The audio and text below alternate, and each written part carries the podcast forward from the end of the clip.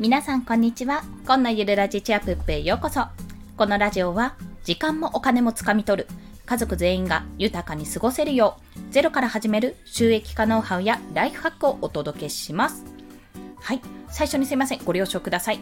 週末の収録のため生活音が混じります。申し訳ございません。はい。ということで、今回のテーマは、じゃじゃん。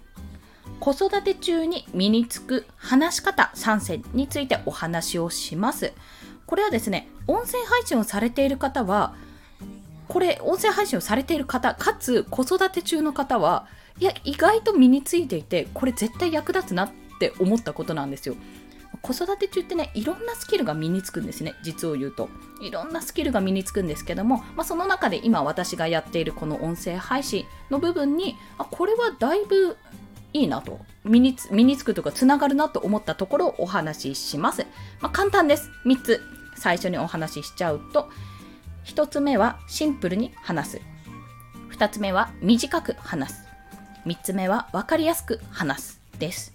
シンプルに話す、短く話す、分かりやすく話す。もうこの3つ、子育て中に身につきますので、1つずつちょっと詳しく解説をしていきます。まず短く話すなんですけどももうこれはねあるあるなんですよ。子供は長い話を聞かない。はい以上なんです。そうなの。結局あのこれは年代によっては変わると思うんですけども特に幼児さんとかは皆さんなかなかなかくどくどくどくどって話さないですよね。そこで何か注意する時でも何かお願いする時でもこれをやってとかこうするよって話も一言で済ませますよね。一言で。そのようにもう短く話すことってすごく重要なんですよ。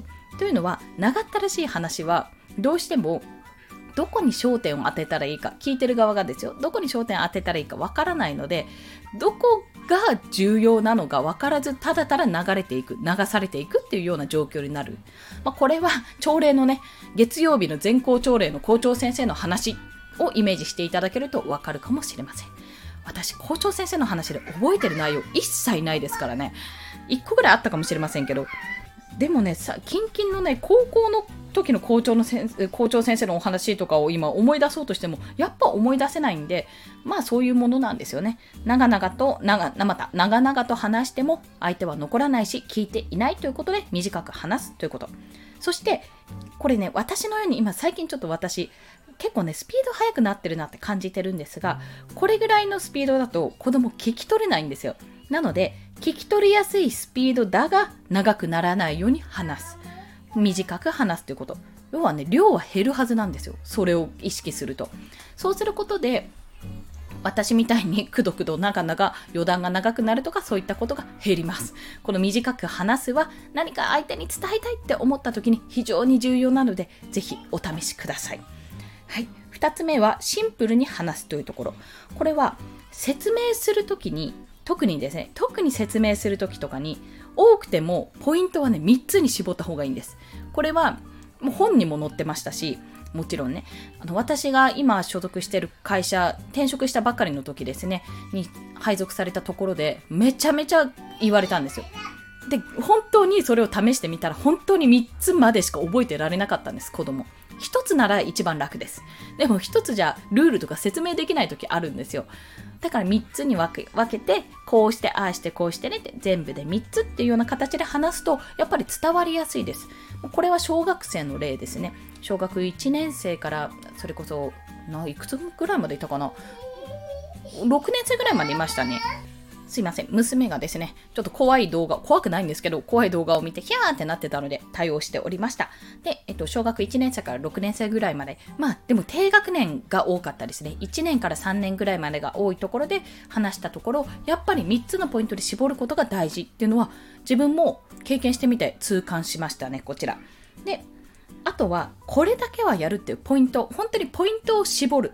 ここって、キャッチコピーのように、これっていう形で伝えますとやはり分かりやすくなるということですね。ワンメッセージ、ワンアウトカムっていう言葉があのメンタリスト DAIGO さんの本に載っているんですけどもそれと一緒で一つの放送今回でこの放送に対してもメッセージは一つに絞る。そうじゃないと迷ってしまう。リスナーさんが迷ってしまうからそれはやらない方がいいってことをお話しされていました。はい。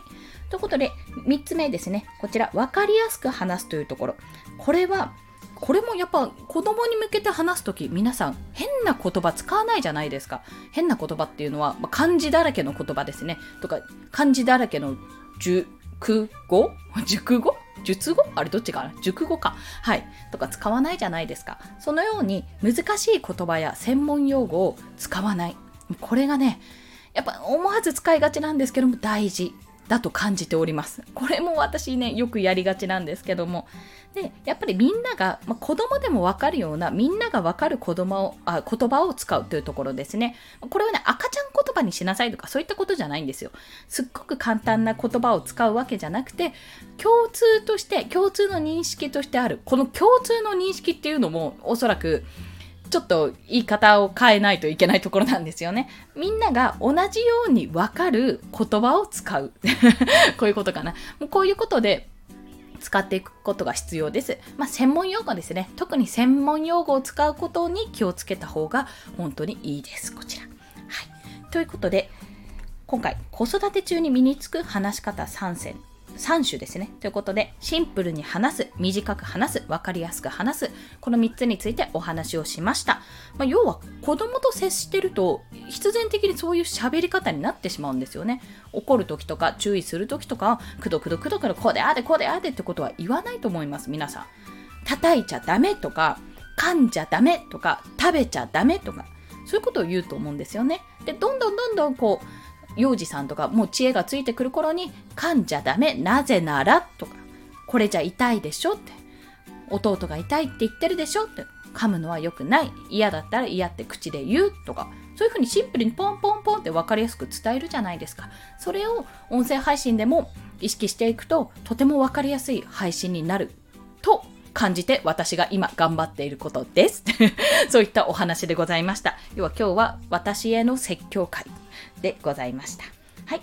ということで、今回で合わせて聞きたいなんですけども、えっとですね、あ、術中じゃない、すいません。えっと、この放送内でお話、ちょっとチロッとさせていただいた、メンタリスト DAIGO さんの人を操る禁断の文章術、文章術、言えないんですよ、これ。について、こちらのリンクを合わせて聞きたいに貼っておきますね。まあ、こちら、まあ皆さん音声配信されてる方とかライターさんとかとにかくね発信されてることは、まあ、ほぼ読んだこともしくは聞いたことがある方が多いと思うんですけども何がいいかってただこういった音声配信とかそれこそブログとか以外にもメール職場でもメールとかのテキストメッセージもしくはコミュニケーションですね。日常におけるコミュニケーションにも使えるもうこれ人を操るって言ってるんですけども なんかちょっとえ何人を操る？怖いみたいなメンタリズム使っちゃうわけっていうふうに思うかもしれないんですが方法です。こうした方が、こうすると相手はこういう印象を持つよっていう具体的な方法が載っている本なので、ぜひこれはね、読んでほしいです。で、今回は Audible 版ですね。耳で聞く読書の Audible 版のリンクを貼っております。まあ、これはなぜかというと、本であの買っていただいても全然構わないんですけども、 Audible だとまだ体験されてない方、Amazon オーディブルが未体験の方は無料で聞けるんですね。そして無料体験中に解約してもその本残ったままなので、まあ、実質無料で本が読める、まあ、読めるとか聞ける状態になります。まあ、これはお得だなと思ってそちらの方をご紹介させていただきます。またもう一つですね、えっと、過去の放送で育児と発信の共通の注意点というお話をしております。こんな形で私、まあ、0歳と2歳の子供を子育てしながらあ結構子育てと今やってることって共通点とかあここつながってるなって思うことを発信しているんですね、まあ、そのうちの一つです。これは分かりみが深いと 私の中ではだいぶ分かりみが深いと信じている放送なのでもしよろしければお聞きください。はい。ということで、本日もお聴きくださりありがとうございました。この放送いいねって思われた方、ハートボタンを押してくださったり、もしくはレビューを書いていただけると嬉しいです。また、しょうがねえな、応援してやんよっていう方、優しい方、もしいらっしゃったら、フォローしていただけると泣いて跳ねて喜びます。アパート3階なのであんまりどんどんどんどんできませんが、小さく小刻みにヤッホーってぴょんぴょんって喜びますので、もしよろしければお願いいたします。そして、この今のゆるラジチアプップは1日に3放送、お昼ね、だいたい12時から1時の間にライブ配信も行っておりますので、もしご機会、ご機会ってなんだ、機会がありましたらご参加いただけると嬉しいです。ということで、今日も一日頑張っていきましょう。コンでした。ではまた。